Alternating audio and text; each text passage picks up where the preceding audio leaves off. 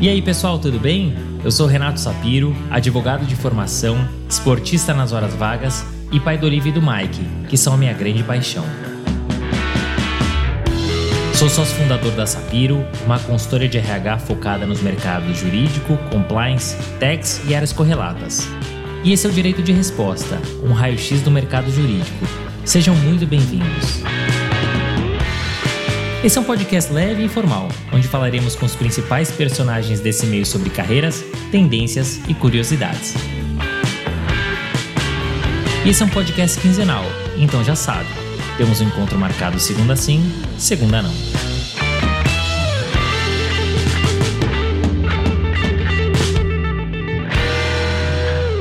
Tito Andrade é um dos maiores nomes de concorrencial do país e CEO de um dos maiores escritórios da América Latina, o Machado Meyer Advogados. Mas você sabia que antes de tudo isso acontecer, Tito trilhava uma carreira de sucesso no judô? Por essa você não esperava, não é? Nesse episódio, Tito nos conta por que optou pela carreira no direito ao invés do esporte, justamente em contraponto ao nosso último entrevistado, o Bernardinho. O caminho que percorreu até assumir a cadeira de CEO do Machado Meyer e os desafios que tem encontrado ainda mais em um mercado tão competitivo quanto o jurídico. Quer histórias?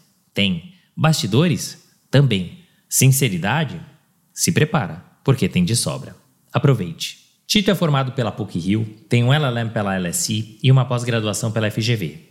Começou sua carreira no escritório de seu pai, estagiou em importantes órgãos europeus e há 23 anos está no Machado Meyer Advogados, onde é sócio e CEO. Mas melhor que ouvir de mim, vamos ouvir dele. Tito, muito obrigado por ter aceitado o convite do Direito de Resposta. É um prazer te receber aqui. Já queria ter você aqui há tempos, então, um enorme prazer. Muito obrigado por ter aceitado o nosso convite. Renato, eu que agradeço. Para mim, é uma honra muito grande, um super prazer estar batendo esse papo com você, que está completando três anos de podcast, né, direito de resposta. Não são muito podcasts que ficam no ar por tanto tempo e com tanto sucesso. Então, de novo, é o trabalho que vocês vêm realizando, as pessoas muito bacanas que vocês vêm trazendo e, portanto, de novo, espero que esse bate-papo seja informativo e legal para todo mundo. Ah, tenho certeza que será.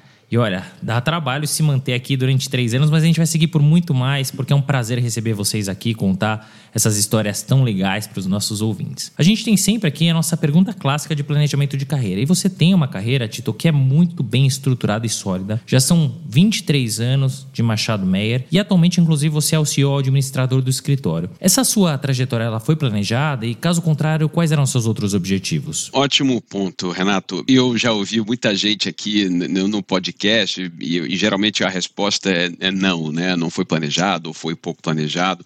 Eu acho que do meu lado, eu acho que eu posso dizer que ela foi semi-planejada. E aí eu, eu, me explico aqui um pouquinho. Eu sou do Rio de Janeiro, portanto fiz faculdade no Rio, e o meu pai era titular, um sócio fundador de uma boutique na área trabalhista. Era uma boutique conhecida no Rio de Janeiro, trabalhava com escritórios, à época vários escritórios de São Paulo, por exemplo, não tinham um escritório no Rio ainda, e ele trabalhava com os escritórios, ou com experts de outras áreas que tinham necessidade na área trabalhista. Então eu fui, quando eu comecei a minha carreira como estagiário, eu fui trabalhar com ele.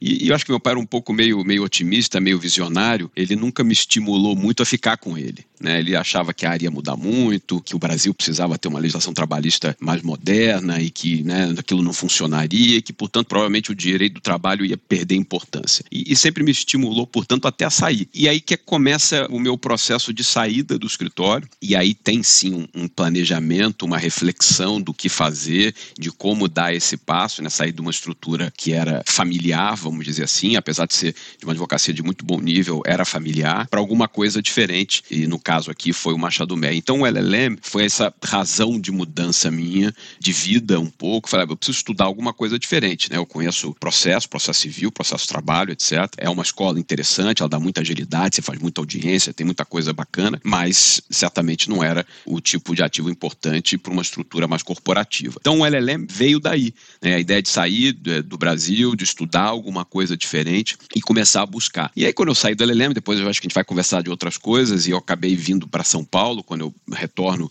da Europa.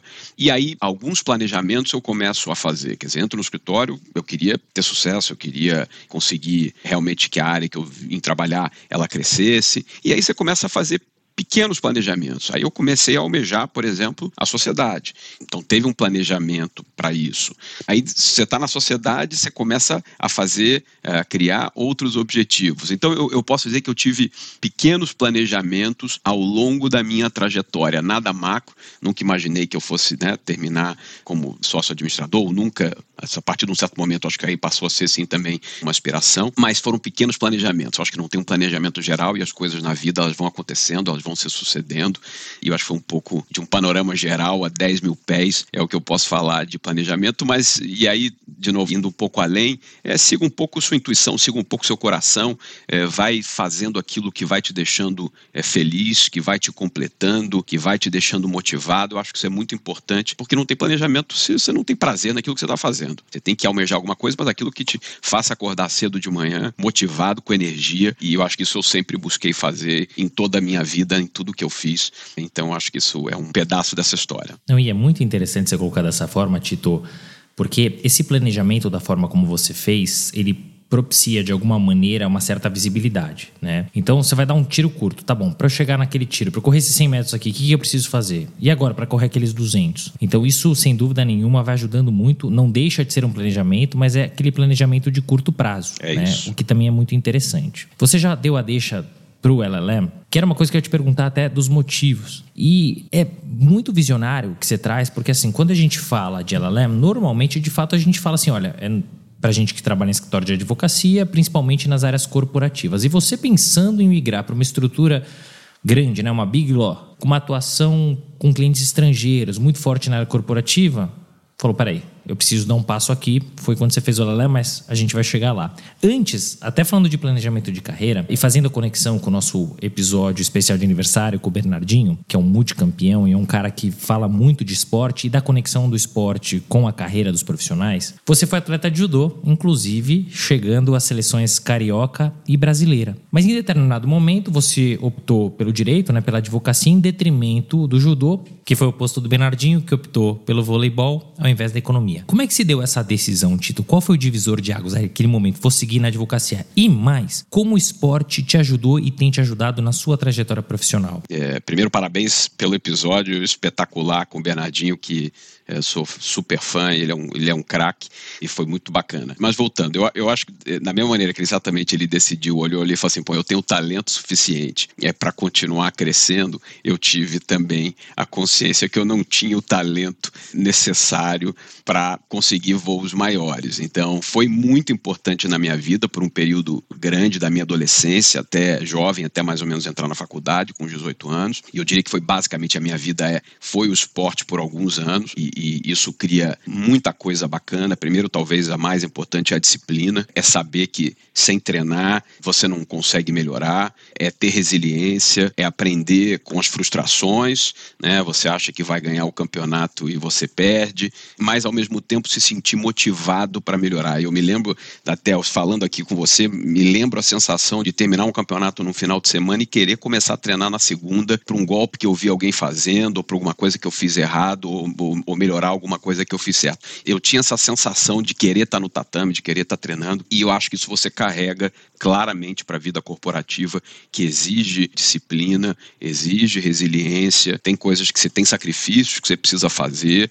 tem muita coisa bacana, você conhece muita gente legal, tem muita coisa interessante, inteligente, desafiadora, mas tem muita coisa difícil. Esse processo, a trajetória profissional, seja no Big Law, seja em outro, qualquer outra estrutura, ela tem muitos desafios. Eu acho que você fazer isso desde jovem, numa estrutura desportiva, com os valores que o esporte geralmente carrega, é espetacular. Mas a resposta no final é essa, quer dizer, no final do dia eu cheguei ali 17, 18 e achei que eu não fosse conseguir ir muito mais longe. Eu tinha amigos tenho amigos hoje, vários que eu fiz no esporte, que chegaram às seleções brasileiras adultas, chegaram a disputar ou foram reservas em seleções olímpicas. O próprio Flávio, que inclusive é do mesmo escritório ali do Padre Bernardinho, o próprio Flávio começou a treinar, ele era um, talvez uns dois anos mais novo do que eu, e chegou a ser medalhista olímpico. Então, o esporte, acompanhar o esporte, fazer esporte é alguma coisa sempre muito presente na minha vida, inclusive até hoje. Então, eu acho que tem várias lições do esporte que certamente a gente consegue levar para o mundo corporativo, além só da saúde, da questão do prazer, etc.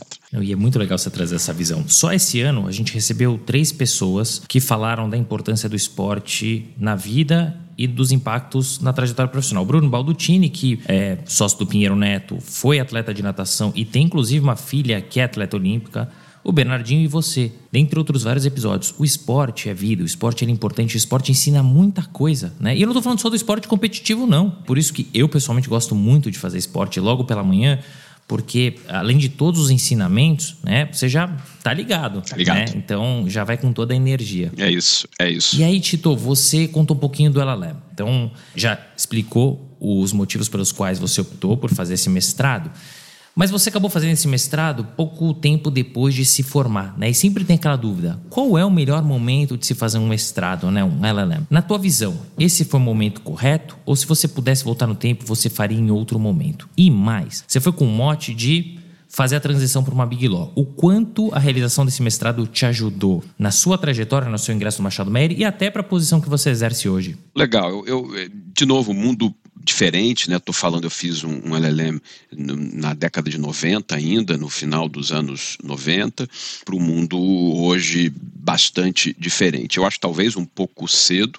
A única diferença é essa, quer dizer, tinha um processo, um projeto e um planejamento de mudança de carreira, então talvez eu não pudesse esperar muito mais. Eu já trabalhava desde o primeiro, segundo semestre, então já estava alguns anos ali numa labuta e achava que eu precisava, querendo mudar, eu tinha que também tinha um timing disso. Também não queria entrar do zero já com muita idade, né? Tô falando, eu fui com lá 25 anos, 26 anos, alguma coisa assim. Certamente hoje, se eu tivesse numa estrutura como essa, como o Machado Mé ou outros escritórios, o mesmo perfil, eu acho que um pouquinho mais velho é melhor. Você já vai mais experiente, você já vai com mais segurança em relação ao que você quer estudar. Tem uma etapa importante pós-LLM, muitas vezes, que é a tentativa também de trabalhar no exterior. Nós aqui no escritório apoiamos os nossos associados que vão para LLMs para também eu ter uma posição no exterior. Então você tem uma sequência que um pouco mais de maturidade profissional, eu acho que ela é relevante e ela ela ajuda.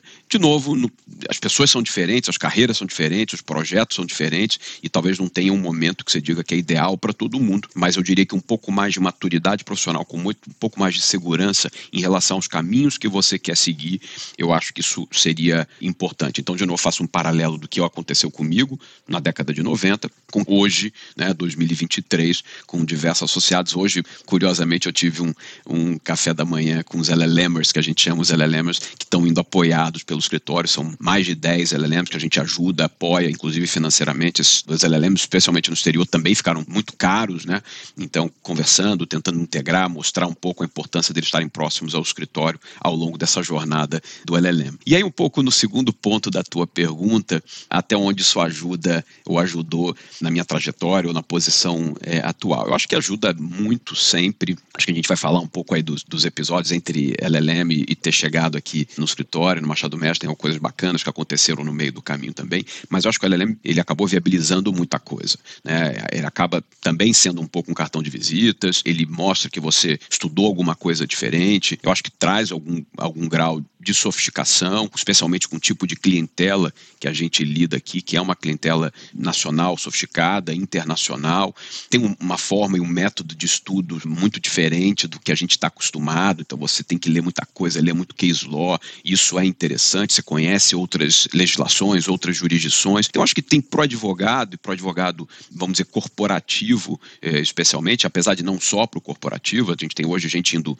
da área de litigation, de arbitration, de tax, mas eu acho que ele cria, sim, ele ajuda eh, a fundamentar a profissão, de aprofundar de alguma maneira o que a gente faz, o que a gente trabalha. Então, eu, eu sempre, de novo, não acho que é um, um must-have, mas acho que é uma coisa interessante de se fazer, se você tiver a possibilidade, se você tiver o interesse, e se você achar que aquilo pode efetivamente agregar para a sua carreira. Não, e é muito interessante a experiência que você conta do teu LLM, porque uma coisa é você fazer o LLM na década de 90, outra coisa é em 2023 a conexão é completamente outra. Né? Então, naquela época, eu me lembro, para você fazer uma ligação era uma fortuna. Né? Então, eu imagino que você deva ter respirado até muito mais o LLM e a experiência, a vivência, do que as pessoas que vão agora, né? porque elas estão altamente conectadas. Né? Muito mais fácil de você, apesar de estar lá, né, seja em Nova York, seja em Londres ou qualquer cidade fora do Brasil, você de alguma maneira está conectado e está aqui no Brasil, né? Então você deve ter aproveitado muito mais. Muito. E esse ponto é ótimo que você trouxe. Eu comentei isso hoje com os LLMs, né? Eu falei, gente, quando eu fui, eu estava em Londres, o meu pai fez uma assinatura da Veja para mim que eu recebia lá. Era como eu tinha informação do que estava acontecendo no Brasil, uma vez por semana. aí eu lia lá, tal. A internet era rudimentar, era rudimentar e então as coisas eram muito celular não, não existia, ou se existia era muito caro, poucos tinham. Então as informações efetivamente eram diferentes. Você não tinha computer lab ainda nas faculdades, ou seja, você tinha um lugar que as pessoas faziam uma fila para ter acesso ao computador, né? Era caro você ter um laptop, um notebook e tal. Então era um outro mundo, era um mundo muito diferente do que a gente tem hoje. Eu me lembro depois, a gente vai contar na experiência, mas já que estamos falando de tecnologia um pouquinho, eu me lembro o primeiro celular que eu tive, eu estava ainda morando na Europa, quando eu recebi o primeiro SMS. Eu achei aquilo quase uma coisa maravilhosa. Um SMS de um celular, uma pessoa me mandando uma mensagem. Então, era um outro mundo, né? As pessoas estão muito mais conectadas, têm muito mais informação. Elas já chegam conhecendo a grade, o que vão fazer, o que vão estudar, os professores, já pesquisaram os professores. Não existia nada nem parecido. Tinha muito mais novidade no processo ao longo desse período no LLM. E, de novo, eram, eram vários achados e, e, e coisas maravilhosas que você vai agregando para sua vida, para sua experiência pessoal. Então, foi de fato, mas é bom esse ponto que você trouxe, porque de fato era um mundo muito menos conectado, um mundo muito diferente do que a gente tem hoje em 2023. É verdade. E você sabe que você trouxe um outro ponto que me chamou a atenção e que eu tenho acompanhado cada vez mais, porque quando a gente pensava em LLM, normalmente é escritório, área corporate, perfeito. E eu tenho visto efetivamente gente de outras áreas. Eu estava conversando com um primo da minha mulher no Dia das Mães e ele falou: "Tô indo fazer um LLM". Falei, mas ué, você não trabalha com contencioso civil? Eu trabalho, mas lá tem um professor que trabalha um tema que eu quero muito aprofundar. Então a gente vê que cada vez mais, ainda não sei se é um movimento, mas a gente vê cada vez mais profissionais de outras áreas também investindo num LLM. Porque a experiência cultural e a experiência técnica também. Exatamente. A gente tem sentido isso aqui no escritório de uma maneira muito forte. Era comum a, a turma, especialmente do contencioso, um pouco do tributário também, buscarem especializações locais, então mestrados, doutorados, cursos de, de longa ou curta duração no Brasil, e é cada vez mais comum esses profissionais buscarem também LLMs, ou seja, uma experiência internacional, tanto na área de litígio, né, um litigation, e aí você tem essas frentes, né, pode ser arbitragem, como a turma de tax também. Então, é uma tendência, Renato, e, e eu acho que é muito interessante, porque, de novo, muitas vezes o cliente é o mesmo. É um cliente estrangeiro, é um cliente internacional, com demandas, com buscas, com discussões que muitas vezes também são transnacionais e certamente esse sabor internacional, essa especialização estrangeira, ela vai ajudar, ela vai ser relevante para ajudar no caso, para ajudar na compreensão, nem que seja até cultural mesmo, daquela demanda ou daquele assunto. É isso, é verdade. Você falou da experiência internacional. Antes de vir para o Machado Meyer, logo depois que você acabou o teu LLM, você teve uma experiência na European Commission. O que, é esse órgão, né? E como é que foi sua jornada nessa estrutura? Bom, legal, essa história é bacana. Eu vou contar e talvez aí explicar um pouco o que, que eu estudei de maneira muito breve no LLM. Quando eu fui para o LLM, eu acabei especializando ali, ou buscando três grandes linhas. Um era direito da concorrência, competition law, um era trade, e uma terceira é o que o europeu chama um pouco de direito comunitário. E por que isso? Se se lembrar, na década de 90, a gente teve a experiência no Brasil também do Mercosul, que se imaginava naquele momento que pudesse vir a ser também um bloco nos moldes da União Europeia.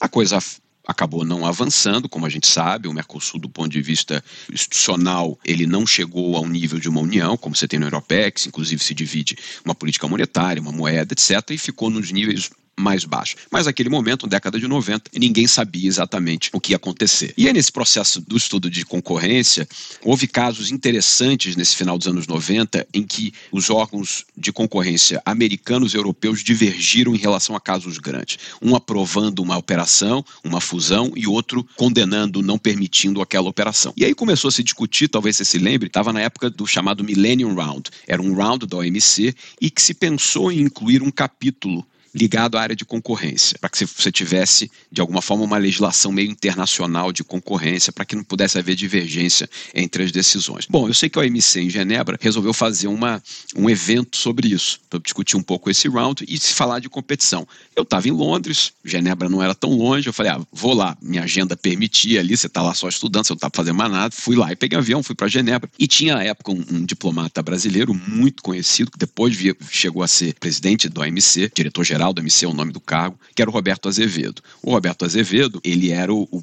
principal ator na parte de litígios do Brasil no OMC. Era um nome muito conhecido. Apesar de engenheiro, ele era quase um advogado, ou melhor, provavelmente que vários advogados. Ele era que representava o Brasil nos órgãos de litígio do OMC. E acabou a, a palestra, o seminário, eu falar, pô, Roberto, sou seu fã, gosto muito, ouço muito falar de você, estou estudando em Londres, fazendo mestrado, papá. Você acha que teria alguma oportunidade de me ajudar aqui a conseguir uma posição no OMC e tal? E ele foi, extremamente simpático, falou: Olha, vou tentar tomar meu cartão, me manda um, um e-mail e a gente vai começar a falar e eu, eu vou tentar te ajudar. Há muito tempo a gente não tem nenhum brasileiro. Bom, eu, obviamente, um pouco de cara de pau, e essa é a dica: não deixe de fazer as coisas, o não a gente já tem em várias situações. Eu escrevi para ele, falei: Roberto, tô aqui, Tito, como me apresentei, e ele conseguiu uma posição para mim na divisão de regras, era Rules Division, que tratava de temas muito interessantes: subsídios, antidumping, salvaguardas. Falei: pô, legal, vou para acabou aqui, vou pro OMC que era um, uma parte grande do, do, meu interesse ali de estudos. E no meio do caminho surgiu a abertura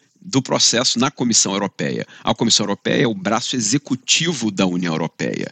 É ela que representa os interesses diretos dos países junto a vários órgãos, inclusive o Parlamento Europeu. Então é o braço executivo, é quem faz tocar, quem faz andar a governança da União Europeia. E tem um estágio muito interessante. Na época eu estava muito ligado à concorrência, eu queria uma posição no chamado. Eles são divididos em DGs, em diretorias gerais. Eu era conhecido como DG4. Eu queria uma posição no DG4. E aí apresentei, mandei currículo, tinha um processo formal, você ia para Bruxelas, fazia entrevistas, um negócio super complexo. E fui lá no round de entrevistas várias vezes e tal, e não estava conseguindo. Não era chamado, não era chamado, buscava, tentava, a coisa não estava rolando. Até que surgiu uma posição em uma diretoria geral, que na verdade era o secretariado geral. É uma espécie de uma casa civil da Comissão Europeia. Mas eu já estava palavrado com o Roberto no OMC. A posição já estava dada, eu já tinha dito que eu ia, porque eu achava que não ia acontecer mais nada no, na, na Comissão Europeia. E aconteceu. E eu acabei indo para o secretariado geral e dentro do secretariado-geral, eu fui para dentro do Parlamento Europeu, mais especificamente dentro do Comitê Jurídico de Mercado Interno do Parlamento Europeu. Então eu acompanhava os processos legislativos, aqueles casos em que a comissão mandava, né, pedidos de legislação nova. Então eu ficava em Bruxelas e uma vez por mês você tinha as, as reuniões plenárias na França. Então era um negócio super internacional, viver aquele mundo da União Europeia dentro do órgão executivo, acompanhando a fabricação, né, a construção legislativa, foi uma experiência absolutamente incrível para mim naquele momento. E aí eu botei o OMC on rodo, pedi super desculpas para o Roberto, falou, não, não tem problema, aproveita aí e tal, e quando você estiver acabando, me avisa. Bom, e aí nessa linha da cara de pau, é, acabando ali o período na Comissão Europeia, era de 99 para 2000, eu falei, Roberto, tá acabando aqui, você acha que ainda tem chance? Demorou um tempinho, voltou e falou, ó, tá lá, vai funcionar. E aí eu saí da Comissão Europeia em Bruxelas, eu fiquei morando em Bruxelas, me lembro saindo de carro, aluguei um carro com, com a minha casa né, dentro de um carro e fui para Genebra é, ficar no MC no, na Rules Division. Então, esse foi o, o, trajeto antes de chegar e acabou um momento que também já tinha acabado mais ou menos a grana, a experiência estava boa, mas eu precisava voltar para o Brasil. e aí eu comecei a mandar currículos, etc.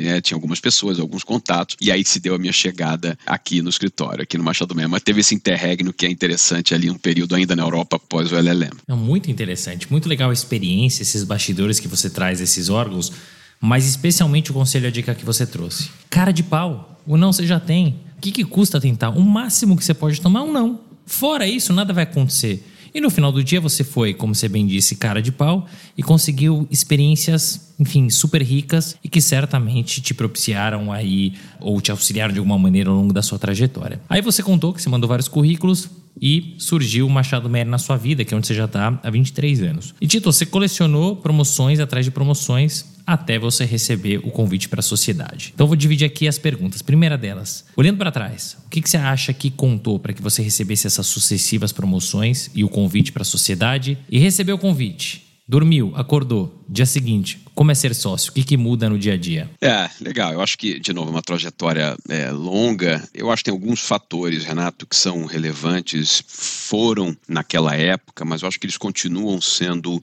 hoje é, características que a gente olha certamente para os nossos advogados. Eu acho que um, certamente é o engajamento, é a vontade de estar tá fazendo parte, de efetivamente estar tá contribuindo, de trabalhar muito duro, de trabalhar de maneira muito séria, de trabalhar muito dura e com muita ética.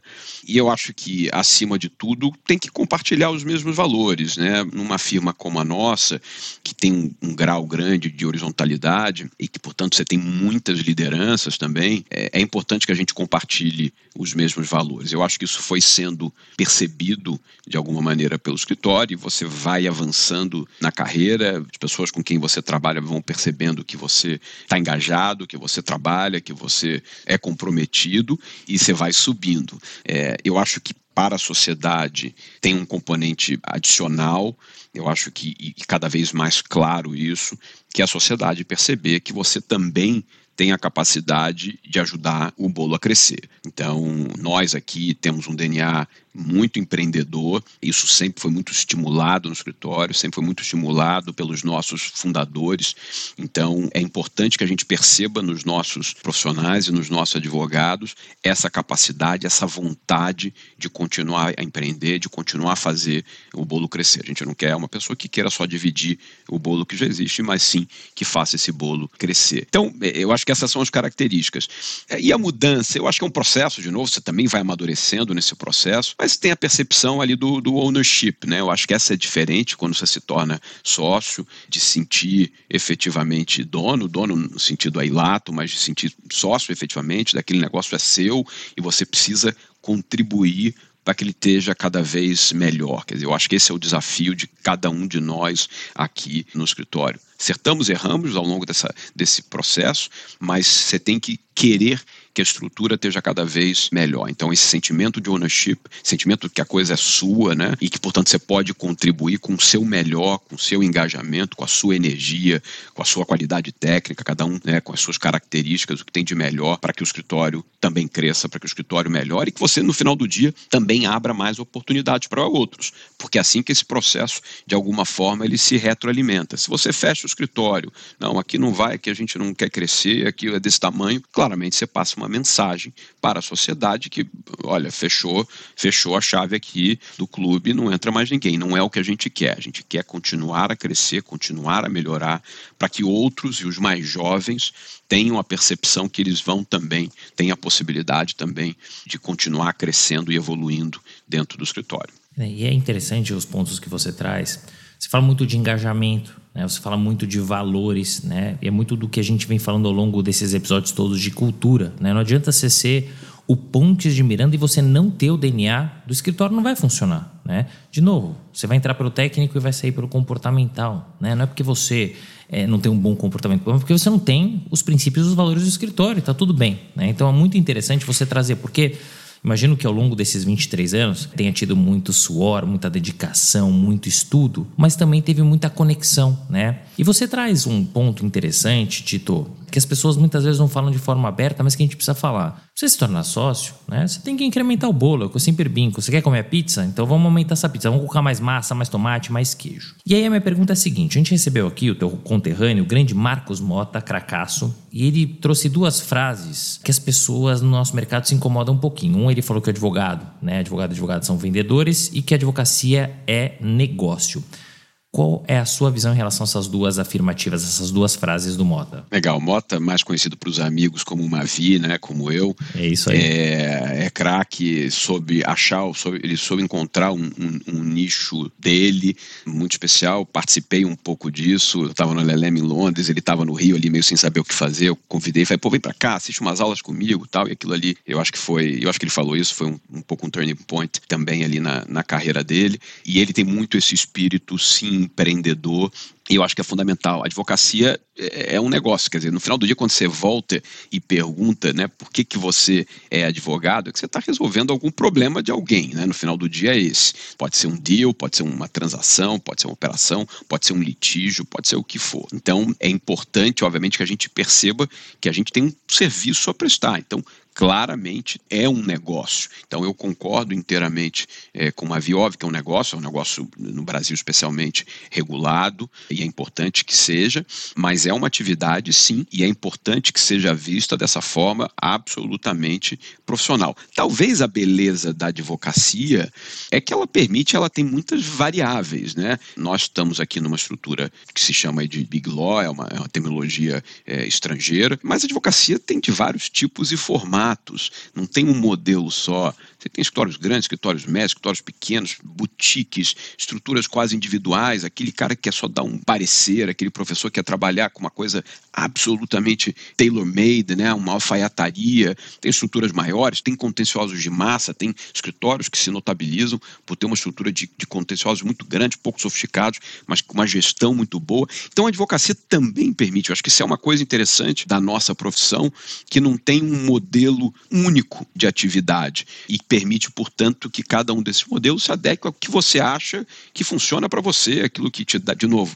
voltando aquilo que te dá um pouco de prazer, que dá alegria no seu coração, ou que está dentro das suas ambições, que a gente precisa falar também disso. Né? Cada um tem uma ambição e não tem certo ou errado, e, e o fato de alguém eventualmente ter vindo e não ter ficado, tem excelentes profissionais que saíram daqui, porque talvez não tivesse a cultura, o momento não era ideal, ou, ou tinham outras ambições, e assim é a vida. Isso faz parte, de novo, acho que a gente tem uma profissão que permite bastante essa variação. Isso para falar na advocacia em si, fora outras profissões paralelas ou, ou própria por exemplo, pessoas que trabalham em house, e vários já foram ouvidos aqui nesse podcast. Você hoje você tem em house com carreiras extremamente interessantes, com desafios muito bacanas, extremamente próximos ao negócio fim. Então, de novo, acho que a advocacia, o direito permite é, muita coisa. Mas eu concordo, dito isso, eu concordo com o que o Mavi falou. E Tito, é muito interessante o que você trouxe, porque de fato a advocacia, o direito, né, a sua formação em si, ela propicia que o profissional acabe abarcando outras posições. A gente teve inclusive um exemplo recente da Patrícia, que é CEO da, da Philips. Ela cresceu dentro da Philips, né? passou por outras empresas dentro da Philips, ela cresceu ali dentro do jurídico e teve uma oportunidade, ela abraçou e se preparou para aquilo. Até por falar nessa posição de CEO, né, de administrador, alguns anos depois né, de você assumir essa posição como sócio, você foi convidado para se tornar o administrador ou managing partner né, do Machado Meyer Advogados. Ah, o que, que você acha, Tito, que te credenciou para assumir essa posição? E uma dúvida que eu sempre tenho: quando você assume uma posição como essa, dá tempo também de tocar o dia a dia? Né? Dá tempo também de ser o sócio, no caso você é do concorrencial, o sócio da área concorrencial e tocar a rotina e o dia a dia da área? De novo, acho que tudo é um processo, né? Não, as coisas não, não, não, acontecem de uma forma é, repentina. E aí, trazendo um pouco dessa história, eu fui eleito sócio em, em 2000 2004. Meu primeiro dia de sócio, o Mosh Sendax, o Dr. Mosh, como a gente chama, e o Celso Costa, que depois veio a ser também é, sócio administrador do escritório, faziam parte, a gente tinha um comitê de TI que se reunia segunda-feira, 8 horas da manhã. E eu chegava cedo, e não chegava cedo porque eu trabalhava muito, não chegava cedo porque eu gosto, prefiro chegar cedo, eu sou mais da manhã do que da noite. E ele falava, ah, precisamos de mais alguém aqui, vai ter um, um sócio novo, e você vai convidando aqui você para compor o nosso comitê de TI. Então, meu primeiro dia, história muito menor, obviamente, você vai compor o comitê de TI. O que eu quero dizer é o seguinte, eu sempre me engajei com assuntos administrativos do escritório. É, e aí, até como associado, eu já pulei pós-sociedade, mas como associado, o que tinha alguma coisa lá, chamava um voluntário, levantava minha mão, testar um produto novo, fazer uma POC de alguma coisa, participar de uma comissão de bônus, o que tinha de assunto eu, eu gostava. Eu acho que talvez aí muito mais por uma questão pessoal mesmo, de, de ter prazer com essas coisas, de, de, gostar de conversar, de gostar de gente. Eu acho que isso é, um, isso é uma característica minha. Então, acho que esse processo ele foi ao longo do tempo. E aí depois, obviamente, aí de passado o comitê de TI, que foi uma, uma super experiência, eu fui entrando em diversos comitês do escritório, fui me candidatando a todos os, os, comitês, a nossa governança foi melhorando ao longo do tempo, o escritório foi se institucionalizando ao longo do tempo, foi sofisticando do ponto de vista de governança, mas eu fui me candidatando a tudo que eu podia, a todos os órgãos que eu podia, é, ao longo da minha trajetória como sócio, até chegar ao período que o Celso era, era, era o sócio administrador, o Celso Costa, e eu estava muito próximo ali, e eu acho que acabou sendo um caminho quase natural. Na nossa governança ocorre uma indicação por parte parte do conselho executivo. O nosso conselho é composto é, por sete sócios, tem um certo grau para ter uma elegibilidade, que é um número mínimo de anos de sociedade, e esse conselho executivo que indica quem vai ser o sócio administrador. Então, esse é o caminho que eu percorri e o conselho pode, obviamente, ir mantendo ou, ou mudando o sócio administrador. Então, é esse o desenho. A governança, a gente tem muitas eleições no escritório, é uma história muito transparente, com muitas eleições. Então, a gente tem um modelo meio, meio do Senado. Então, todo ano tem eleição, saem alguns membros e permanecem outros. Então, você continua com um histórico né, daquele período e, e você pode trazer gente nova, ou a pessoa, ou o sócio, se quiser, tiver interesse, pode tentar ser reeleito. Mas é uma governança é, interessante, mas a gente está sempre olhando, porque o escritório vai mudando, as coisas vão acontecendo, e você precisa sempre olhar para ter certeza que a governança é adequada para o momento da sociedade e que se ela está preparada para o que você imagina é, de futuro. Então, assim, a minha trajetória até é, sócio administrador foi essa. O segundo ponto da sua pergunta é também bastante relevante, Renato. Como é que eu vejo as diferenças entre um sócio administrador e um, e um sócio, vamos dizer, que toca casos dia a dia? Eu acho que há uma previsibilidade maior no tempo do sócio administrador, ou seja, eu, eu consigo organizar a minha agenda é, no dia a dia, via de regra, de uma forma melhor do que um advogado, vamos chamar executor, só para fazer essa diferenciação, consegue. Quem está em casos que um advogado corporativo, numa estrutura como a nossa, ele pode ser, de uma hora para outra, dragado em um caso, né, ou um conjunto de casos, que ele vai ter muita dificuldade de botar a cabeça para fora e respirar. Isso ao longo de, de finais de semanas, de feriados, de dias, de noites viradas, etc. Isso realmente acontece, isso não é uma, isso não é lenda, isso acontece numa estrutura que é muito demandada, né? com, com casos grandes, com situações de prazos muitas vezes curtos. Então, eu acho que a minha posição hoje ela tem mais previsibilidade do que de um sócio executor, de um sócio que está no dia a dia mais diretamente. Eu continuo fazendo alguns casos, sempre trabalho com algum outro sócio da área, sempre trabalho com associados sênior, que podem me ajudar, tem clientes com que eu atendo há muito tempo e que eu continuo a trabalhar e a fazer, eu acho que é importante não largar inteiramente, mas obviamente eu preciso saber dosar com cuidado o tempo que você aloca para o escritório ou o tempo que você aloca para, obviamente, os clientes, porque se não contrário você tem o risco de não fazer nenhum nem outro bem e, e, e começar a atrasar as questões importantes também do escritório. O escritório também cresceu muito, é uma estrutura grande, nós somos mais de mil pessoas, e isso exige muito tempo, isso exige muita dedicação, isso exige um corpo a corpo, isso exige um acompanhamento das ações do escritório.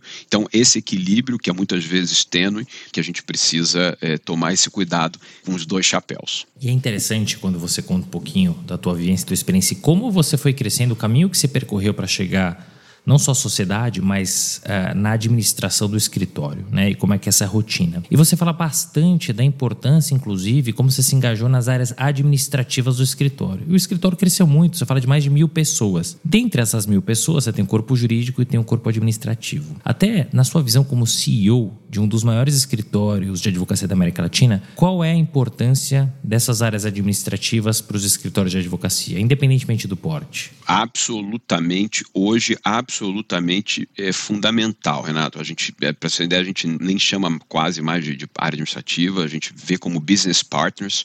Né? E o que acontece? Na verdade, o cliente ele tem no escritório um ciclo né? E esse ciclo dele começa muitas vezes ele entrando ligando, ligando pouco, ninguém liga mais, né? o cara manda um WhatsApp, te manda um e-mail, mas o, o ciclo é da entrada no escritório, se ele vem para uma reunião presencial, no momento que ele é recebido né, na nossa recepção, no momento que ele chega a uma sala de reunião, no momento que ele é atendido por um advogado, o caso acontece, a fatura é emitida, toda a burocracia que isso acontece até o término do caso. Tem muita gente que não é core, que não faz parte parte do core, do, do jurídico, nesse processo. E se a experiência do cliente como um todo não for positiva, ele pode se irritar sim no final com uma fatura que demora, com uma burocracia maior, com algo que não é atendido. Então hoje a gente tem olhado para esse processo efetivamente como um ciclo, são parceiros de negócio, não são pessoas só do administrativo, e a gente precisa sim ser cada vez mais sofisticado numa estrutura desse tamanho, com unidades aqui em São Paulo, com unidades no Rio,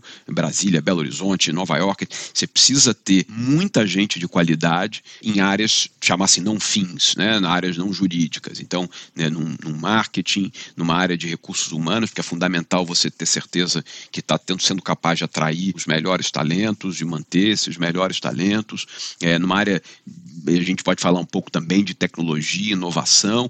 Nós, como advogados, a gente tem uma formação razoavelmente limitada no mundo jurídico. Você pode estudar, você pode né, ter feito cursos, mas você tem gente que é muito preparada e a gente vem buscando uma profissionalização cada vez maior dessas nossas áreas, desses business partners, para que a gente possa ter efetivamente consistência no escritório em todos os sentidos. Então, sim, um serviço jurídico de excelência, de qualidade, mas isso também acompanhado com serviço que a gente pode chamar de administrativo, de excelência do outro lado. Essa união das duas áreas é absolutamente fundamental se a gente quer continuar a crescer, crescer de forma sustentável e a crescer com qualidade. Então, absolutamente relevante a necessidade de se investir é, num corpo não jurídico, vamos dizer assim, no escritório de advocacia, de altíssima qualidade. Não, concordo, não é 100%, é 110% com você, até porque a gente precisa entender de uma vez por todas que escritório de advocacia é uma empresa. Quando você vai para uma empresa, você tem área core, você tem todas as outras áreas que ajudam para que aquela área core ela performe da melhor maneira possível, assim é funcionar no escritório de advocacia. E você fala bastante da preocupação que você tem com as pessoas, né? E quando você fala de CEO, né, você pressupõe um cargo de liderança, o que envolve gestão de pessoas. Não é fácil ser gestor, muito menos no mercado jurídico. Né? Até porque a gente não é ensinado na faculdade quais são as skills, as competências necessárias para ser um bom gestor. Dito isso, Tito, como é que você se preparou para esse cargo de liderança ou de gestão? Que dica que você pode trazer para os nossos ouvintes? E o que, que você considera fundamental para que um líder tenha sucesso, especialmente nesse ambiente de alta performance que é o mercado jurídico? É, legal. Ótima, ótima pergunta também, Renato. De fato, acho que eu acho que acabei tocando um pouquinho isso antes. Quer dizer, nós, como advogados e o curso jurídico tradicional, talvez hoje as faculdades acho que estão mais modernas, acho que começam a ter cursos um pouco diferentes e menos fechados, como eu tive na década de 90. Acho que a educação também mais formal do direito passou por um processo, vem passando por um processo de evolução aqui no Brasil, principalmente é, nas universidades mais reconhecidas. Mas, de qualquer maneira, nós não somos administradores, né? Então, o que eu fiz e, e faço, primeiro é escutar muito é, é ter muita curiosidade, é tentar ler é, e consumir informações que não estão no meu dia a dia aqui como advogado, é conversar muito também com meus pares no Brasil e fora do Brasil. A gente tem uma advocacia corporativa é, sofisticada é, no Brasil, mas quando você pega experiência internacional, a gente é jovem ainda. Né? Você começa a ter uma advocacia de um tamanho maior no Brasil no fim dos anos 90. Então tem alguma coisa de 25, 30 anos. O escritório, talvez no meado dos anos 90, tinha 30 advogados, 30 e poucos advogados. Eram estruturas, e já era grande para a época, era um médio grande para a época. Então são estruturas que cresceram muito nos últimos 20, 30 anos. Mas você olha fora do Brasil, esse processo já aconteceu há mais tempo. Então, conversar com as pessoas, ouvir muito é fundamental Ter gente boa na gestão, trazer os melhores, é um pouco do que a gente estava falando ali na, na, pergunta anterior em relação à administração do escritório. Então, a gente, por exemplo, tem um, um diretor-geral que é um engenheiro formado pela Poli, com MBA no exterior, com formação em grandes consultorias, que trabalhou em outras empresas de grande porte, porque você traz a experiência de outros grupos, de grupos grandes, sofisticados, com questões, problemas, assuntos de muitas naturezas, e isso ajuda tremendamente nesse processo de gestão do do escritório. Mas eu acho que no final do dia o líder, e, e, e tratando obviamente de um ambiente de alta performance como é esse, o líder é aquilo que eu, eu coloquei, ele tem que garantir os valores principais do escritório. Eu acho que ele tem que ser um exemplo, a liderança tem que ser pelo exemplo, ele tem que servir como uma referência interna e externa. Acho que tem que ter muita sensibilidade,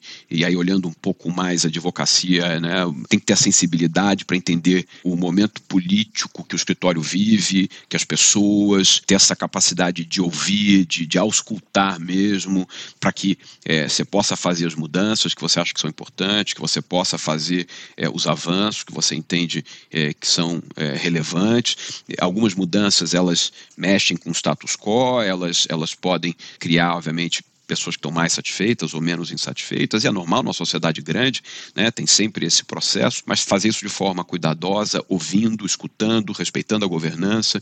Então, acho que tem várias questões e muitas delas você vai aprendendo mesmo também com a maturidade, com a vida, né, com o, o tempo vai te dando essa experiência e vai permitindo que mudanças sejam feitas. É, a gente tem uma estrutura, como eu falei, acho que muito horizontal, né? Então, os, todos os sócios votam, votam por cabeça. Então, se é, aquela sócia, por exemplo, aquele sócio acabou de entrar na sociedade no dia 1 de janeiro de 23 e tem uma matéria que vai ser submetida, o, o, voto dele vale o mesmo do que o sócio que já é sócio há 25, 30 anos aqui. É, isso exige conversa, isso exige que as pessoas estejam informadas do que vai ser discutido, do que vai ser votado, do que vai ser feito. Então, esse é um trabalho importante que a gente tem dentro do escritório, considerando a nossa estrutura que é bastante horizontal nesse sentido de liderança. Por isso que eu digo que todos os sócios no final do dia são líderes aqui. Né? Você tem, não, não tem uma estrutura top-down que vem alguma coisa do conselho, um CEO que vai executar.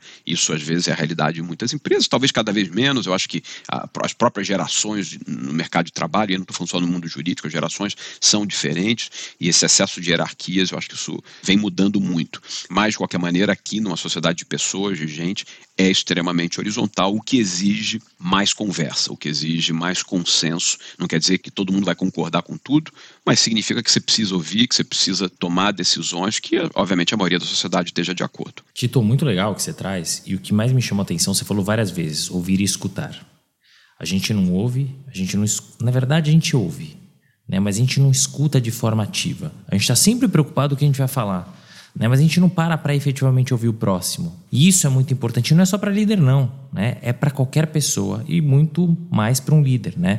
Você falou da liderança, por exemplo, né? o famoso walk the talk. Então, isso é fundamental para um líder. E você falou da preocupação com as pessoas e também, no final, aí dentro de tudo que você trouxe, você falou de trazer os melhores. E esse é um grande ponto também, né? Porque quando você fala de mercado jurídico, é um mercado altamente competitivo. Altamente competitivo. E não é só atrair, é reter, né? Porque é o que eu brinco, né? Chegar em primeiro primeiro lugar, beleza. Não é que é, é fácil, né? Mas é muito mais fácil do que se manter no primeiro lugar. E eu brinco aqui é, não é fácil atrair, né? Mas é muito mais difícil você reter os profissionais que você atrai. Tem uma fórmula mágica para isso? Eu acho que não tem, Renato. Fórmula mágica, eu acho, infelizmente, eu acho que não tem. Se tivesse, me manda que a gente vai tentar usar aqui. Eu acho o seguinte, não tem, não, certamente eu acho que não tem uma fórmula. Eu acho que você tem obviamente, é, algumas, alguns passos acho que são importantes para que a gente se acerte mais do que erre. É, primeiro, é, é, não esconder o jogo, né, para aquela pessoa que está entrando, né, ser muito transparente em relação aos seus valores, às suas expectativas, o que, que a gente quer e o que, que a gente espera dos nossos profissionais, né? para que não haja nenhuma efetivamente quebra de expectativa. Ah, você não falou que tinha que trabalhar duro, você não me falou que. Não, é assim, as regras são essas, os valores principais do escritório são esses, são valores que não são negociáveis. Então, acho que é muito importante a transparência e, de novo, jogo aberto para quem está começando, óbvio que essa conversa ela pode ser mais fácil ou mais difícil, dependendo da idade, né, do candidato, das pessoas. A gente sabe, às vezes, a gente recebe estagiário, gente muito jovem, às vezes é a primeira experiência corporativa. Então você tem que fazer isso de maneira adequada para cada momento da vida de cada um. Mas acho que tem uma coisa que é muito importante, que é buscar aquele brilho no olho, né? Aquelas pessoas que você vê que estão muito interessadas, que estão muito engajadas, que vão efetivamente dar o melhor delas quando elas estiverem aqui. Então, isso isso para mim é relevante. Essa é uma característica que eu acho muito importante. Às vezes a pessoa pode não necessariamente ter o currículo né, mais estelar, mas ela tem aquela vontade, ela tem o desejo, ela tem é, a força de vontade para fazer, para fazer e acontecer. Então acho que essa é uma característica importante se a gente quer trazer as pessoas que efetivamente vão ficar aqui no escritório. É um ambiente, a gente diz, é um ambiente competitivo, é, com clientes e, e assuntos que são demandantes, com temas que são complexos. Então isso tem um desafio muito interessante de um lado, mas obviamente também isso exige muito do outro. Né? Então, ter essa transparência, eu acho que ela é, ela é relevante. E, e, aí eu acho que as coisas, de novo, vão acontecendo para aqueles que, que mostram o interesse de continuar se desenvolvendo na trajetória. De novo, acho que devem ter, certamente tem problemas é, aqui, é, a gente brinca, não tem paraíso na Terra, tem problemas aqui, mas a gente quer melhorar. Né? O que, que é ser transparente, conversar, abrir, ter canal de discussão para que o escritório possa evoluir. Esse é nosso objetivo. Acho que com isso você consegue dar clareza para as pessoas e tentar que efetivamente venham aquelas que acham que se encaixam nesses, eh, nesses valores e que têm esses interesses que são compartilhados pela sociedade como um todo. É isso, é uma conjuntura de fatores, não é uma coisa única.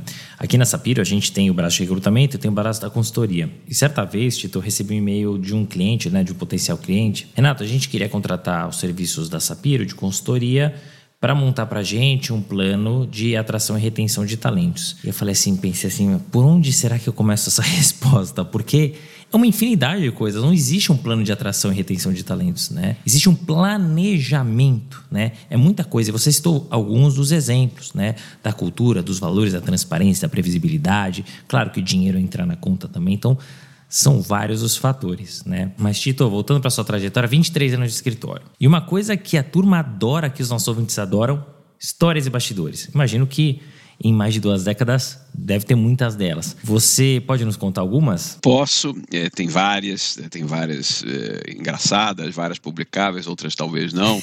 É, tem muita coisa, mas eu vou contar um tema mais pessoal que foi muito importante para mim e parte da minha lealdade muito grande ao escritório também se deve a isso. Eu trabalhava no, no escritório, tinha um, um, sócio jovem com quem eu trabalhava, quem me trouxe para cá, na verdade, e que acabou falecendo de forma muito abrupta e, e, e de maneira muito precoce. Obviamente, para mim foi um, um, choque muito grande. Estava aqui em São Paulo, né, mais sozinho tal. Tava, acho que já, já era casado, mas, de novo, né, uma vida ainda muito jovem e, aquilo é, me pegou. E eu me lembro, é, no primeiro dia assim que eu voltei para o escritório, conversando com os três fundadores, o Dr. Mé, o Dr. Mocho, o Dr. Ops, né, os três fundadores. Eu era o mais sênior do time naquele momento, o escritório numa fase muito boa, ali, início dos anos 2000, bombando, um monte de casos, um monte de assuntos. E os três sentaram comigo e falaram: a gente confia em você, conte conosco, continua fazendo seu trabalho dessa maneira. Se precisar de algum apoio, o escritório está inteiramente aqui para te ajudar. Ou seja, fizeram um acolhimento, fizeram, de alguma maneira, me deixaram muito à vontade e mostraram muita confiança em mim, é, muita confiança no, no meu trabalho. E aquilo foi, para mim, absolutamente relevante. Eles não, não tinham esse compromisso, né? poderiam ter buscado um outro sócio no mercado. Eu nem era sócio, eu era associado ainda, não tinha 30 anos. Podiam ter buscado um sócio no mercado, podiam ter feito um monte de coisa. Mas confiaram. E, obviamente, essas coisas também geram uma relação de lealdade com o escritório, com o lugar onde você trabalha, muito grande. Né? Você se sente, de alguma maneira, premiado. Né? Você estou fazendo um trabalho legal, mas estão reconhecendo, vendo o que eu estou fazendo, estão percebendo o que eu estou fazendo. E, e, a gente continuou a crescer. Certamente eu devo ter perdido alguns casos, porque era muito jovem, talvez outros não vieram para cá, mantive muitos. E, e, de novo, continuamos na trajetória, acho que no final do dia, de sucesso. Mas é, esse não é bastidor que eu conto muito, mas é um tema relevante, importante para mim. O sócio é, era o Eugênio, Eugênio da Costa Silva, muito amigo, muito querido, é, que e nos deixou de maneira muito, muito cedo, muito, muito precoce. Teria sido certamente um líder é, aqui no escritório. É, mas essa é a minha história de, de, de bastidor e, e, muito, de novo, muito importante para a minha trajetória e relevante para os meus valores aqui dentro. Não, mas Tito, obrigado por dividir conosco. Eu imagino o quão impactante ela é para você em todos os aspectos, né? É, então, muito obrigado é, por contar para a gente um pouquinho, pela generosidade de contar esse caso. Voltando um pouquinho, eu gosto sempre de fazer essa pergunta para as pessoas que estão muito tempo dentro dessas estruturas, né? Então, imagino, Tito, que ao longo desses vários anos você deva ter sido abordado por outras estruturas, inclusive por clientes, né? Por que você decidiu ficar? E mais, como se manter motivado ao longo de tantos anos? Então, eu, aí eu volto para minha entrada no escritório. Eu falei que eu mandei alguns currículos, né? É, não foram muitos também, não. Eu também fiz um, fiz ali meu dever de casa, escolhi alguns, eram acho que eram uns três. Eu, na verdade, eu acabei tendo, talvez mais de três, mas eu tive três propostas. E a do Machado Meia era a pior proposta financeira. E, de novo, eu era jovem, ia, ia ter que me mudar para São Paulo.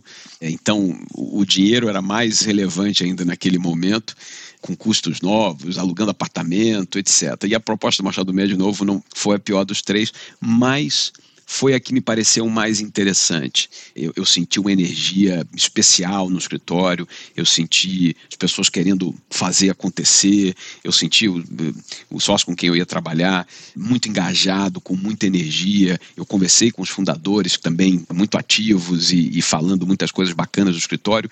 Então, naquele momento, apesar do, de novo, o financeiro é sempre relevante, foi a pior proposta que eu recebi do ponto de vista financeiro, mas eu vim para cá e, e, e, não me arrependo, muito pelo contrário. Eu, eu, eu sou, fui muito feliz ao, ao longo da vida aqui, no do meu período aqui, continuo muito motivado. E sim tive ao longo desse período convites, é, não de clientes, mas de outros, de outros escritórios, mas nada que, e de novo, nem entrando no financeiro, nada que tenha de novo feito os meus olhos brilharem. Eu sempre tive muito feliz aqui dentro do escritório, é, muito satisfeito, é, com muito espaço para continuar a empreender, para continuar a fazer as coisas. Então isso não gerou nenhuma motivação especial para sair. Ao contrário, eu achava que as coisas que não eram legais e que eu não gostava, que tinha espaço para a gente melhorar, tinha espaço para a gente evoluir e que, portanto, não fazia sentido eu sair da casa que eu estava se tinha espaço aqui para eu poder fazer essa casa melhor. Então, foi um pouco do que me manteve sempre muito animado, muito engajado e muito comprometido com o escritório. Em relação à sua segunda pergunta, eu acho essa é sensacional. Eu fiz 50 anos agora, esse ano. E para mim, os 50 anos, eu botei as coisas assim na balança, né? Você começa a fazer meio um, ali, um, um scorecard ali, o que, que você fez, né? Trabalho, família, amigos, o que, que você fez de legal, o que, que você errou, o que, que você pode melhorar, com quem que você quer estar tá mais junto, com quem que você está sentindo mais saudade. Então, foi um momento importante e eu acho que essa questão da motivação, ela tá para mim, ficou muito mais clara. E aí, trazendo um gancho do Bernardinho, que foi o, o, último aqui entrevistado do podcast, e não teve a ver com a, com a entrevista dele. Nesses últimos meses, nessas reflexões, eu me deparo uma vez num sábado à noite, passando a televisão ali, e vejo o Bernardinho num jogo no Tijuca Tênis Clube. E eu parei para pensar, falei, o que que motiva um cara como o Bernardinho, um multicampeão, com sete medalhas olímpicas, já fez tudo, já atingiu tudo, é, além de ser um empresário de sucesso, palestrante, ou seja, tem uma vida financeira super estruturado. O que que faz ele estar tá num sábado à noite treinando é, ali, né, como coach tal. Então é essa motivação. Você tem que ter um algo a mais que te faz de alguma forma teu olho brilhar, que faz você acordar de manhã e querer estar tá no, no, no escritório, querer trabalhar, querer estar tá engajado, porque senão tem muita dificuldade também, né? Tem muita coisa difícil nesse caminho. E o que me faz motivado hoje, eu posso falar de maneira muito clara para você, Renato, são as pessoas é gostar de gente, é gostar das pessoas. É, a conversa que eu tive com os LLMs hoje, ela me alimenta. Eu converso com um colaborador do escritório e o cara conta alguma coisa que está fazendo, o que está acontecendo aqui no escritório, e ele, isso me anima. Então, essa presença com as pessoas, esse lado talvez mais humano, é algo que para mim é muito relevante e é muito motivador é, e me faz acordar cedo e me faz ficar aqui até tarde, e me faz querer continuar a melhorar o lugar onde eu trabalho, o lugar onde eu estou. Então é, é isso, mas não é fácil achar essa motivação e entender é, à medida que o tempo passa e que eventualmente as suas prioridades na vida também vão mudando, porque nada, absolutamente nada é infinito. Né? Então é, é nesse sentido, mas eu me peguei nessas reflexões mais recentemente, de novo nesse ano aí que eu completei é, 50 anos. Não, mas muito bacana você trazer todo esse histórico. E você sabe que quando eu fui montar até o roteiro do Bernardinho, essa foi uma pergunta que me veio à mente, né? É isso, né? Por quê? Né? Não precisaria, né? Mas é. Aquilo motiva ele, né? Então é, é muito interessante você trazer esse exemplo e também trazer ah, dentro da tua resposta as tuas motivações. E você sabe, Tito, que às vezes as pessoas quando você fala em empreendedorismo, primeira coisa que vem à mente, normal, ah, vamos montar uma empresa, vamos montar um escritório, mas muitas vezes você pode empreender dentro do escritório, né, que a gente chama de intraempreendedorismo, né? Então, dá sim, né? Dá para você ser desafiado, se desafiar, crescer. Tem muita coisa que você pode fazer se você se mexer dentro de um escritório, independentemente do porte, e se manter motivado, né? e também tem muito a ver com valor. A sua conexão com o escritório faz com que você se sinta em casa, que você se sinta motivado. Claro que você tem períodos e períodos, momentos e momentos, mas, mas é isso, né? E você, Gozado, você falou agora dessa reflexão que você fez, né? Uh, ao completar 50 anos. Aliás, parabéns, Tito, que os próximos 50 sejam ainda melhores. Obrigado. E aí vem a pergunta final de carreira. Sua trajetória é sólida, né? É, você tem uma trajetória de sucesso, chegou Machado Meyer, se tornou sócio, hoje é CEO do escritor, né? Até onde você quer chegar? E mais do que isso, você tem algum arrependimento ao longo da sua trajetória? Tá, tenho vários, vários arrependimentos, é, erros cometidos, mas eu, eu, não, eu não fico martelando nesses erros. O que eu acho é que a gente tem que olhar, fazer sim essa reflexão, corrigir a rota e aí não repetir né, que se vai errar, e certamente vamos errar, que sejam pelo menos erros novos. Né? Então, acho que isso, isso acontece de maneira regular e eu, e eu ouço, e eu tenho um sócio que me manda mensagem e fala: Putz, você não podia ter feito aquilo, não podia ter falado aquilo. Você pensou naquele ângulo, fala, Puta, não pensei, não, não pensei naquele ângulo, não vi aquilo. Então, tem, esse é um processo de aprendizado o tempo inteiro, e de novo, faz absolutamente parte. Tem que se acertar, acho que tem que acertar mais do que errar, mas tem esses, esses pequenos arrependimentos e que a gente vai seguindo. E o que, que eu quero? Eu, eu cada vez mais, e eu falo isso aqui internamente é, para os sócios, principalmente os sócios mais velhos, o que a gente tem que fazer é ter a certeza que nós estamos fazendo o melhor para deixar para as próximas gerações um escritório também melhor.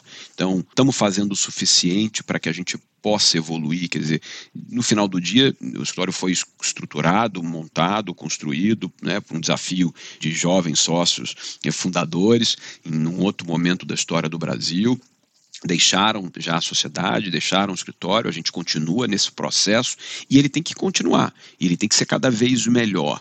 Então, eu acho que o desafio nosso aqui é num ambiente que é extremamente competitivo, né? A gente vive num mercado de muita qualidade, com excelentes competidores do nosso porte, é, menores, médios, boutiques, é ser cada dia melhor. Então, esse é isso que eu quero, é isso que eu busco, é poder, é, no dia que eu sair, falar, fiz o melhor mesmo, entreguei tudo que eu tinha para que essa estrutura fique melhor e que ela possa continuar a evoluir, que ela possa continuar a se desenvolver e que o nome fique por muito tempo é, no mercado. Então é, é, é, isso que continua fazendo o meu olho brilhar, é isso que continua fazendo é, eu acordar e vir para o escritório todos os dias. É, isso é muito legal. No final do dia é legado, né? É a marca que você vai deixar, é a marca que o escritório vai deixar. Muito bacana.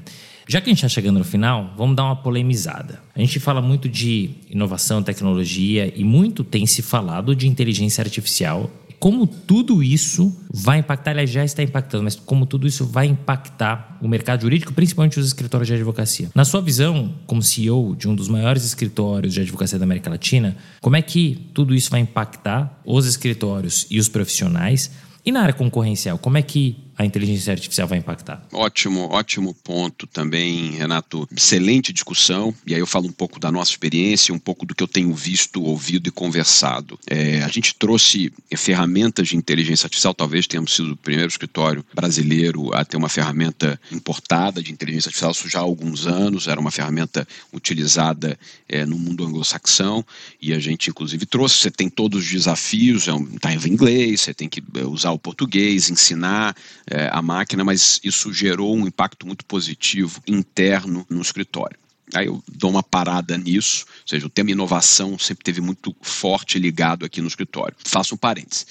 Dito isso, nós estamos vivendo hoje o, o que está sendo chamado aí do ChatGPT Moment. Não há uma conferência jurídica que você participe, no Brasil ou fora, em que o tema inteligência artificial não é trazido, independentemente da área. Você pode estar falando de, de imobiliário, você está falando de M&A, você pode estar falando de tech, independente da área, esse é o tema é o grande tema do momento. Em outros períodos já se discutiu ameaças, um período se falava muito, por exemplo, das Big Four entrando no mercado jurídico, eh, e assim vai, né? Mas hoje a grande discussão é o ChatGPT moment, né? E quando se fala em ChatGPT é muito mais a questão da da inteligência artificial generativa, né, que é essa inteligência artificial baseada no, nos LLMs, né, nos Large Language Models, que reproduzem a capacidade humana de comunicação, que são capazes de sintetizar grandes textos em pequenos artigos, em, e, e, e há sim uma percepção que ela vai gerar mudanças bastante significativas na advocacia. Tem o texto clássico, o trabalho clássico aí, o da Goldman, né, sobre o impacto da inteligência artificial, e ela fala em que mais de 40% dos trabalhos jurídicos vão poder, você poderá usar a inteligência artificial. E aí você tem as grandes discussões que estão em curso hoje, é, a importância de você ter uma inteligência artificial generativa e que vai continuar evoluindo, que seja human-centric, né, de alguma forma, que seja ética, e eu acho que esse é um componente muito relevante dessa discussão que a gente está vivendo hoje no mundo das preocupações que estão acontecendo em, em relação à inteligência artificial e trazendo aqui para os nossos negócios especificamente, para o mundo jurídico, há uma percepção que ela pode gerar uma mudança no próprio modelo de negócio, desalavancando os escritórios, reduzindo eventualmente o número de pessoas que são necessárias para várias tarefas. É óbvio que a inteligência artificial, ou pelo menos por hora, pelo menos, ela tem suas limitações. Como disse um outro um, um amigo meu, a inteligência artificial não sai para almoçar com o cliente, e quando você fala não sai para almoçar com o cliente, é um sentido mais amplo, óbvio, não é só o almoço. São as relações, a relação de confiança, né, a questão do trust que você tem no seu advogado, especialmente para questões mais sensíveis. Por outro lado, você sabe também que nem tudo é mais sensível, você tem coisas que são mais de dia a dia. E e aí que, eventualmente, eu acho que há sim uma possibilidade é, de você ter instrumentos de inteligência artificial substituindo uma mão de obra é, de, de humanos. A discussão que acontece em paralelo é no sentido que ela pode gerar tanta eficiência em relação a alguns caminhos ou algumas tarefas que ela pode desbloquear e criar tantos novos trabalhos que hoje nós não pensamos que poderiam existir. Então é quase que houvesse uma substituição. Porque tecnologia tirando o trabalho de homem, isso aconteceu um monte de coisas né, ao longo da nossa história. Né, mercado de bancos, né, que você tinha lá alguém no banco digitando alguma coisa, você ia lá, pagava uma conta, ninguém vai no banco mais pagar conta. Né, você paga aqui no celular, na internet, etc. Então, essas coisas foram acontecendo e tem tantos outros exemplos. A questão é até onde, de fato, você vai poder fazer essa desalavancagem por um lado, mas gerar outros negócios por outro lado, à medida que você vai ter muito mais eficiência, muito mais velocidade em relação a determinadas vertentes do, de, de, trabalho. Então, esse é o ponto. A gente aqui dentro, já há algum tempo, nós criamos uma diretoria exatamente para essa área, que a gente chama Inovação e Analytics e tem um grupo que olha, vê, pesquisa, é, a gente faz um funil de testes e todo mundo pode propor, quando eu digo todo mundo, é a sociedade toda, advogados, colaboradores, etc. Sejam empresas, é, lotex, e inovação vai além só de inteligência artificial, obviamente. Então a gente tem um, funil para que propostas, ideias e sugestões sejam analisadas, analisadas de maneira célere e que eventualmente a gente venha a, a aproveitar, seja para utilização, eventualmente em casos, vamos dizer, jurídicos, seja para uma utilização também na parte, vamos dizer, gerencial do escritório. Mas, e aí a minha visão, esse é um caminho absolutamente sem volta. Eu acho que a gente está num momento de breakthrough mesmo tecnológico, como talvez a internet tenha sido, tem os desafios gigantes da regulação e talvez a grande preocupação hoje é à medida que você esteja com essa inteligência artificial generativa, com uma capacidade de comunicação quase humana, você não saber é, com quem você está se comunicando. Né? Esse, no final do dia, é o grande risco e, e, e, são riscos éticos, riscos de toda a natureza. Então, acho que tem muita coisa para se fazer, muita coisa para avançar mas na minha visão, sim, vai haver é, é mudança. Ah, importantíssima a tua visão. O próprio Elon Musk, que é um cara que está super ligado com inovação, com tecnologia, ele pediu para segurar um pouco, falou: peraí, está indo muito rápido. Mas é isso, é um caminho sem volta. Acho que de fato você tem toda a razão, né? Muitos postos de trabalho, de forma geral, inclusive na advocacia, eles vão ser substituídos por outros. E para resumir, assim, o que eu tenho aprendido com você e com outros uh, profissionais é o que tiver, o que depender da inter-relação humana, né? Você citou, por exemplo, é, a questão do trust, do almoço, enfim, é, isso, pelo menos por hora, a inteligência não vai substituir, acho que não tão cedo, né?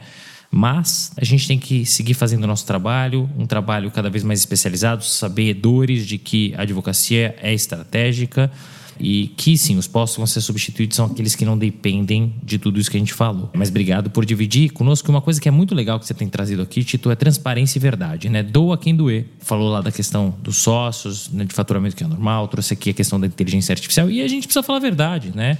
Dói, dói, né? Mas a gente precisa falar os fatos, né? O que tem acontecido. Para fechar, você já trouxe vários, além de boas histórias, trouxe muitos conselhos.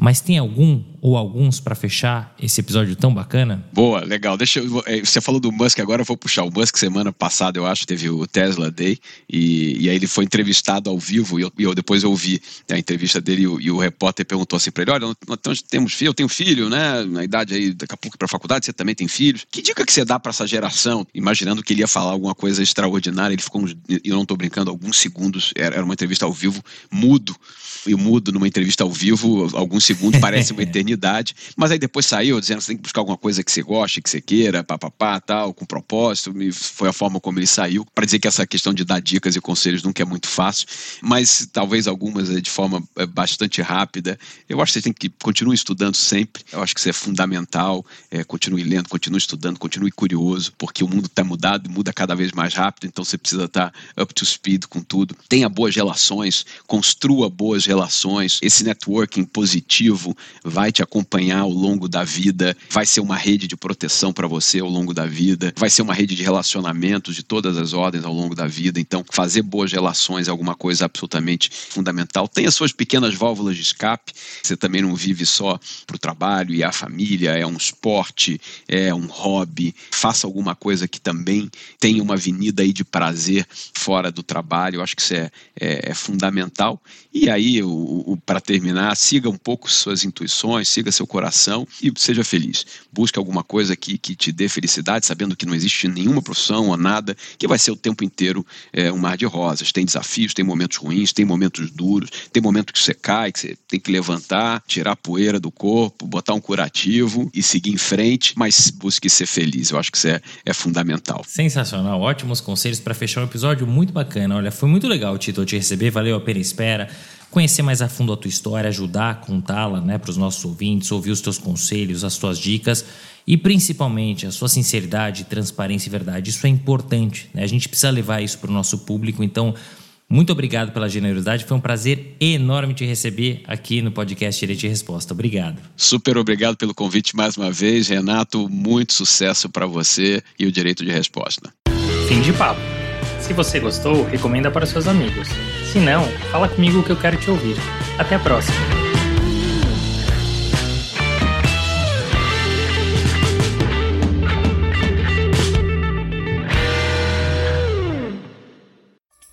Uma produção, voz e conteúdo.